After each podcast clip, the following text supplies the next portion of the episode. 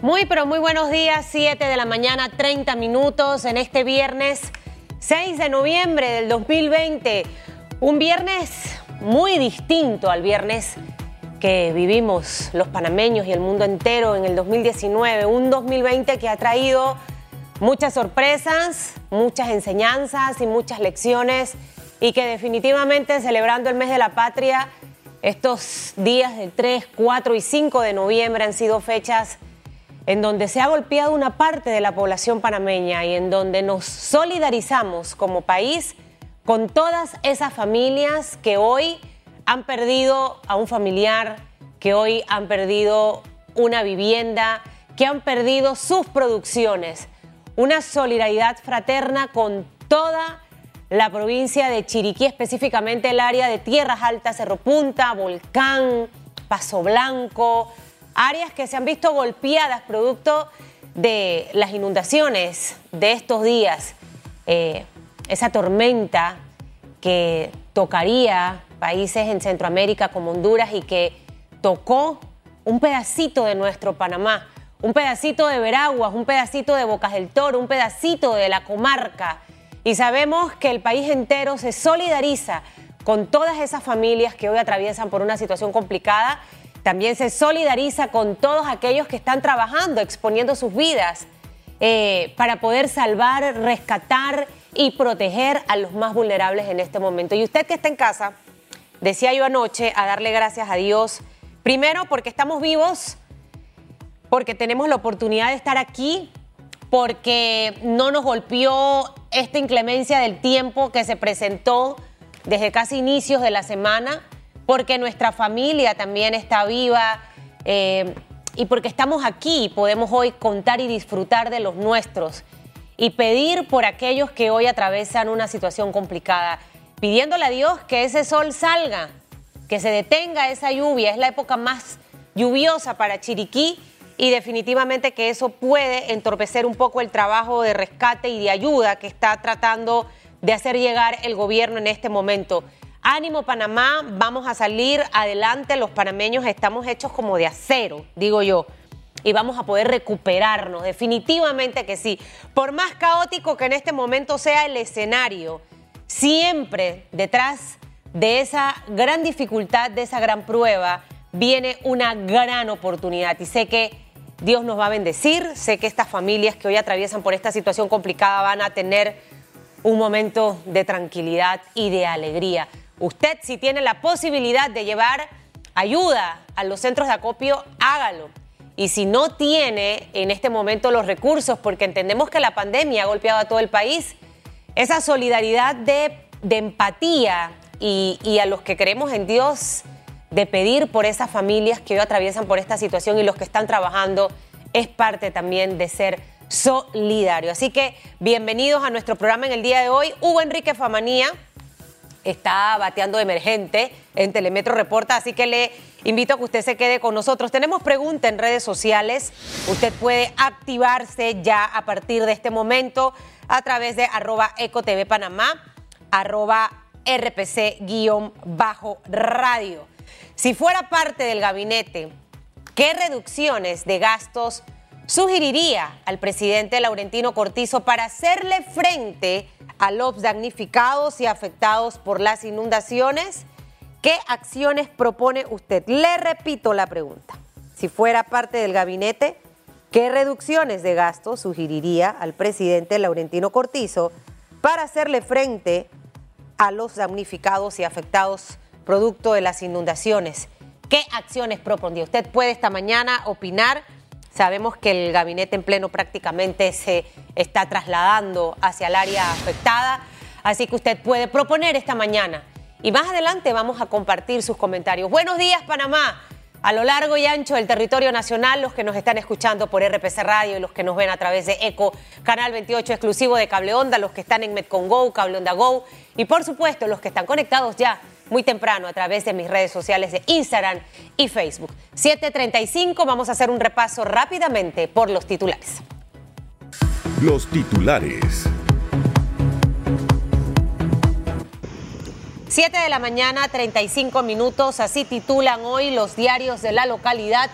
Más de mil personas afectadas por las inundaciones, según información gubernamental.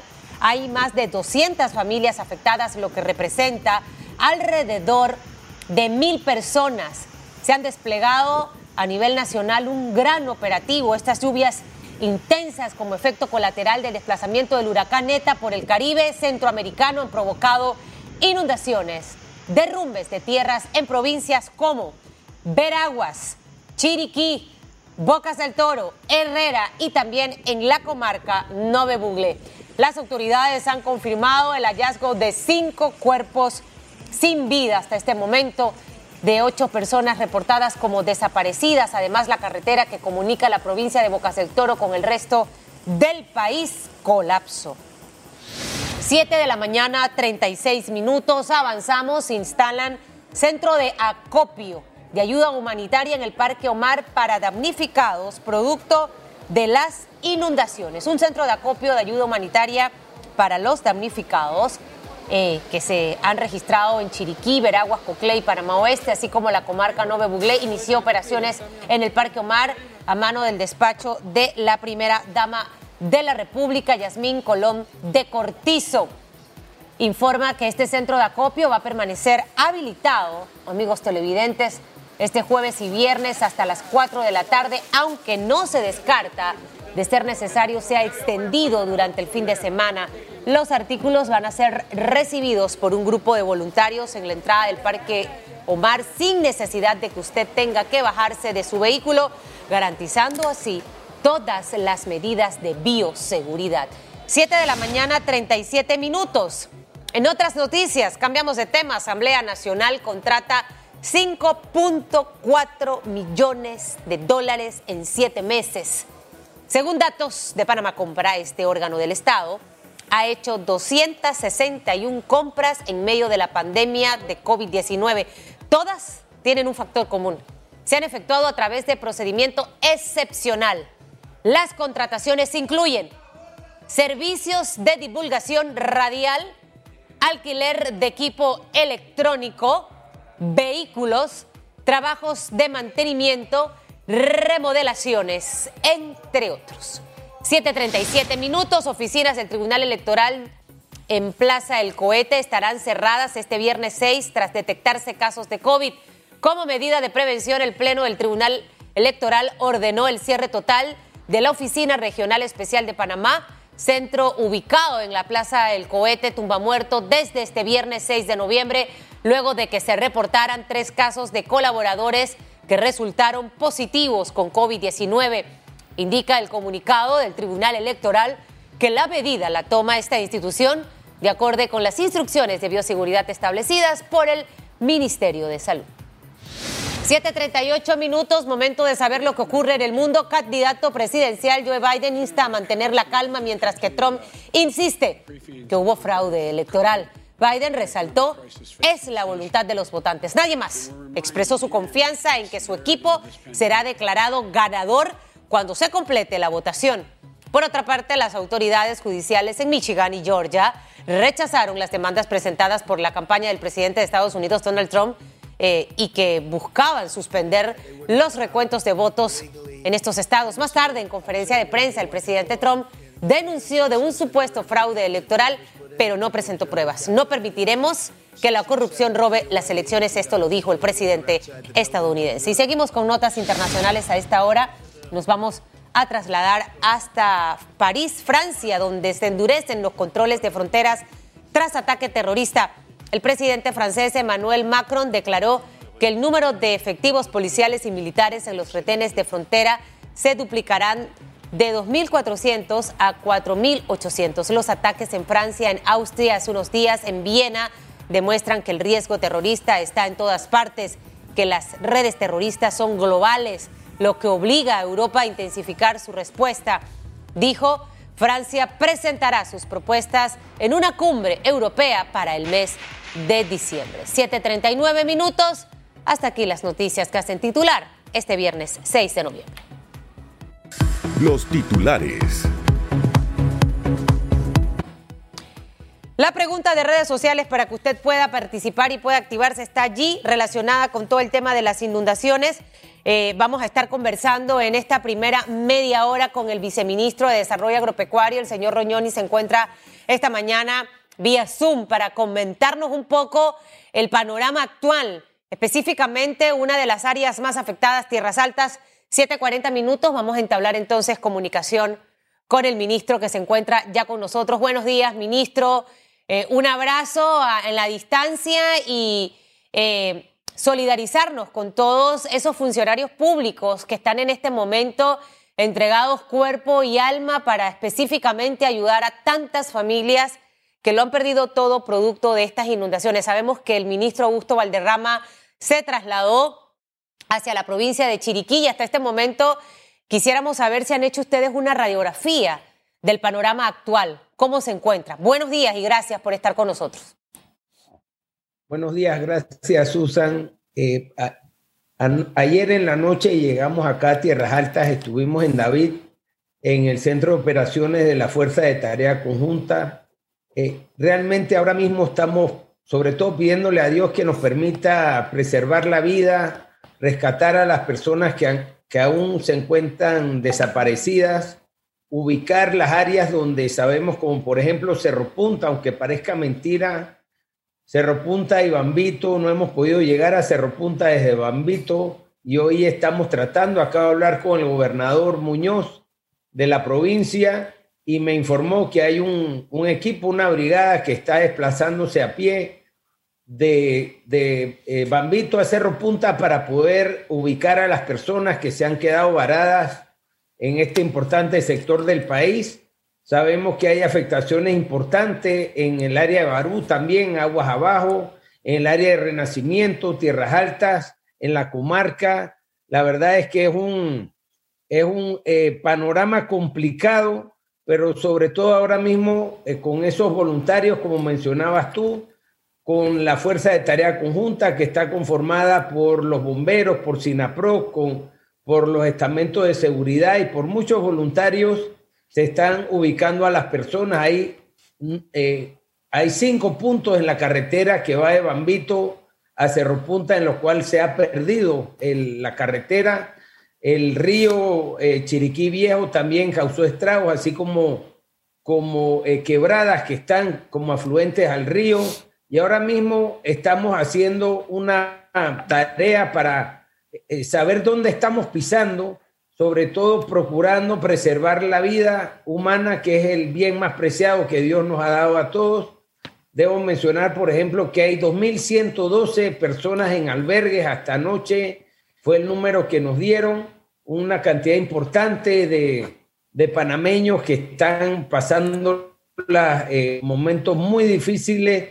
Hemos tenido innumerables pérdidas de infraestructura, de cultivos, pero ahora mismo estamos tratando de hacer una evaluación.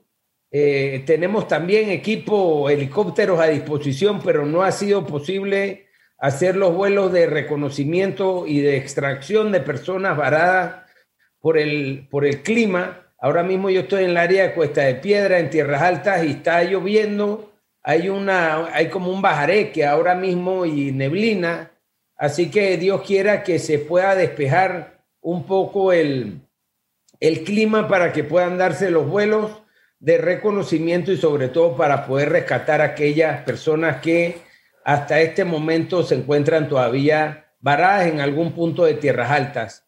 Es una situación compleja, pero estamos trabajando conjuntamente con la empresa privada. Hemos recibido apoyos ya en los centros de acopio, en el Parque Omar también Acá en la provincia de Chiriquí, el Instituto David, se tiene el centro de acopio, se están recibiendo eh, comida seca y también agua es importante, también colchones para poder brindar el apoyo a, nuestra, a las personas que están en los, en los albergues. Señor viceministro, 2.112 personas que se encuentran en albergues.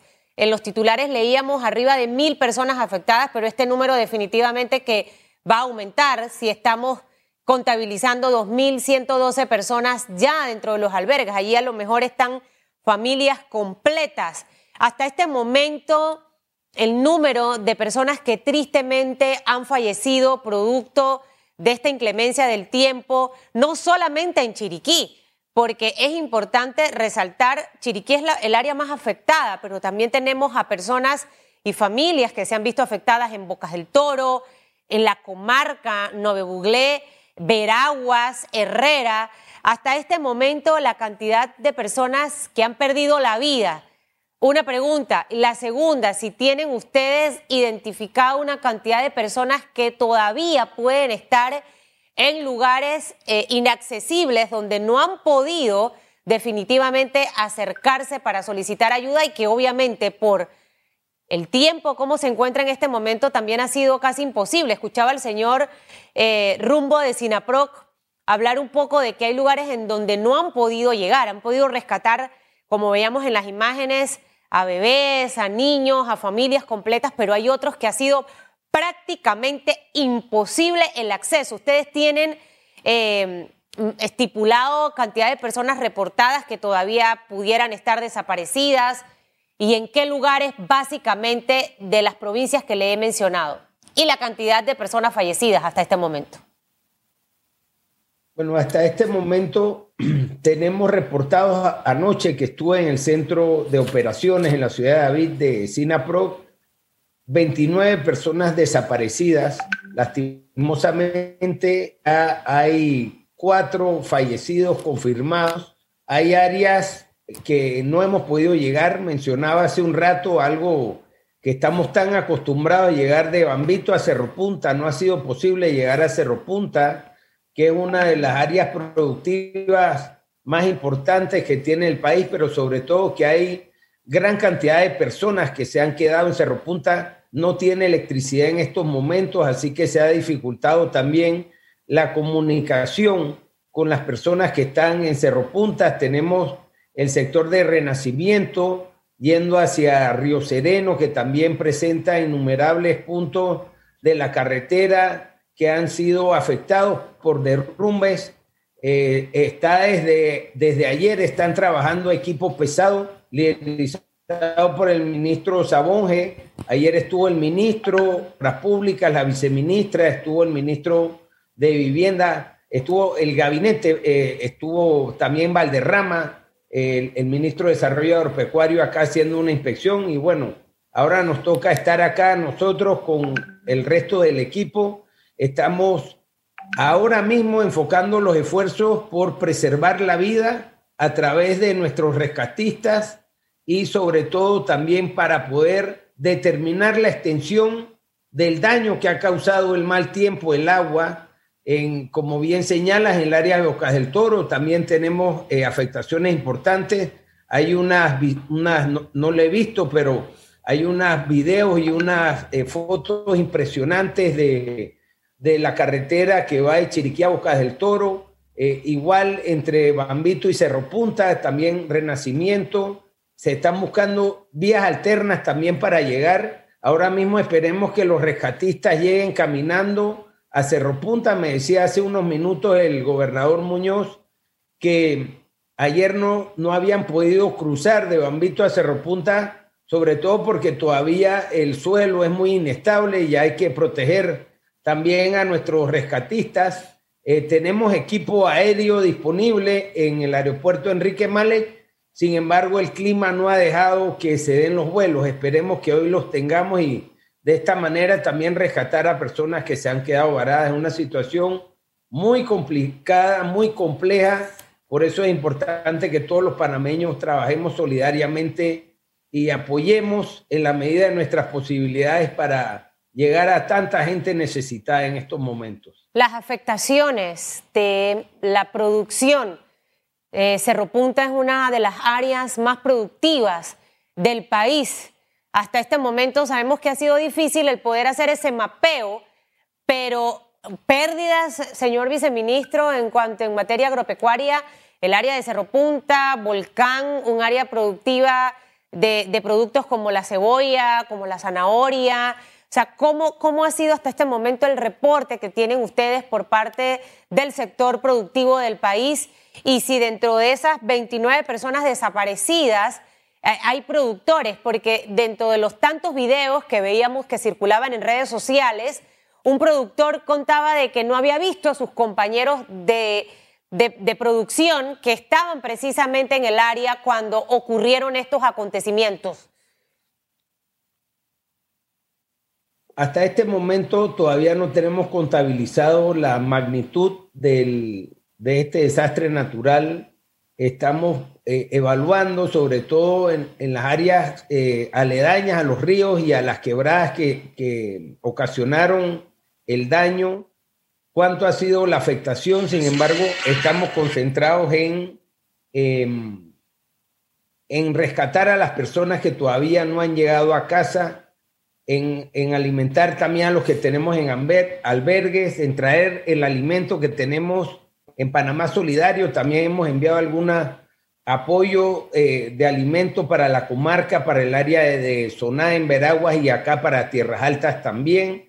Em, definitivamente que hay mucho dolor, mucha consternación, em, pero al final del día tenemos que salir adelante de esto, Sustan, eh, como panameños, como hermanos, solidariamente, con el apoyo de todos nosotros, eh, ubicar a las personas que todavía esos desaparecidos no hemos podido eh, establecer contacto ya te digo, algo tan sencillo como en tiempos normales, como llegar de Bambito a Cerro Punta, no es posible. Y hay áreas que están más alejadas de Cerro Punta, áreas de producción, donde los caminos son mucho más frágiles que la carretera que va de Bambito a Cerro Punta. Eh, así que es una situación de evaluación en este momento, pero sobre todo nos estamos concentrando en auxiliar a las personas que todavía no han podido eh, ser atendidas.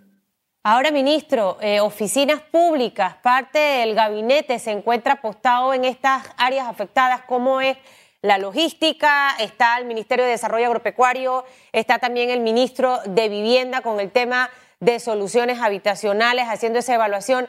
¿Cómo ha sido esa, esa alineación gubernamental para hacerle frente a esta situación? Le ha tocado difícil, le ha tocado complicado al gobierno del señor Laurentino Cortizo, a meses de haber eh, tomado las riendas de este país, una pandemia mundial como el COVID y ahora específicamente el tener que enfrentar una situación como esta. ¿Cómo ha sido esa estrategia de trabajo en este momento? ¿Cómo la están eh, definiendo específicamente para poder dar solución y esa voz de aliento a miles de familias en, varios sectores del país que se han visto perjudicados? Bueno, al final al final del día, Susan, Dios le pone las pruebas a quien debe eh, cumplirlas y salir adelante. Y siento que el presidente Cortizo, como bien lo señala, nos han tocado unos retos muy importantes y hemos salido adelante hasta el momento, sobre todo trabajando en equipo, en las distintas entidades del Estado y de la mano con la empresa privada, con el voluntariado.